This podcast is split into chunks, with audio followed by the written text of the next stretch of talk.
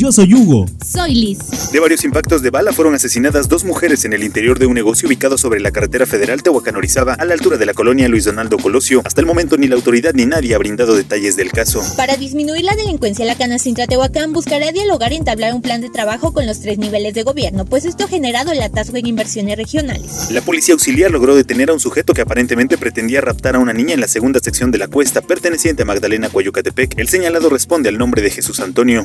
Empresarios de Tehuacán aseguraron que en los últimos meses han sufrido principalmente de escasez de cartón y polímetros, así como de gas natural, motivo por el cual se han visto perjudicados en gran medida en su producción. Ante el cierre prolongado de algunas calles por la realización de obras, se ha presentado una afectación para locatarios de la zona hasta en un 50%. Además, reiteran que no existe planeación en desarrollo urbano. Dos hermanos que viajaban a bordo de una motocicleta resultaron con múltiples lesiones tras ser impactados por una colectiva que logró darse la fuga sobre la calle 49 Oriente y Geranios del fraccionamiento Puerta del Sol. Síguenos en redes. Primera línea.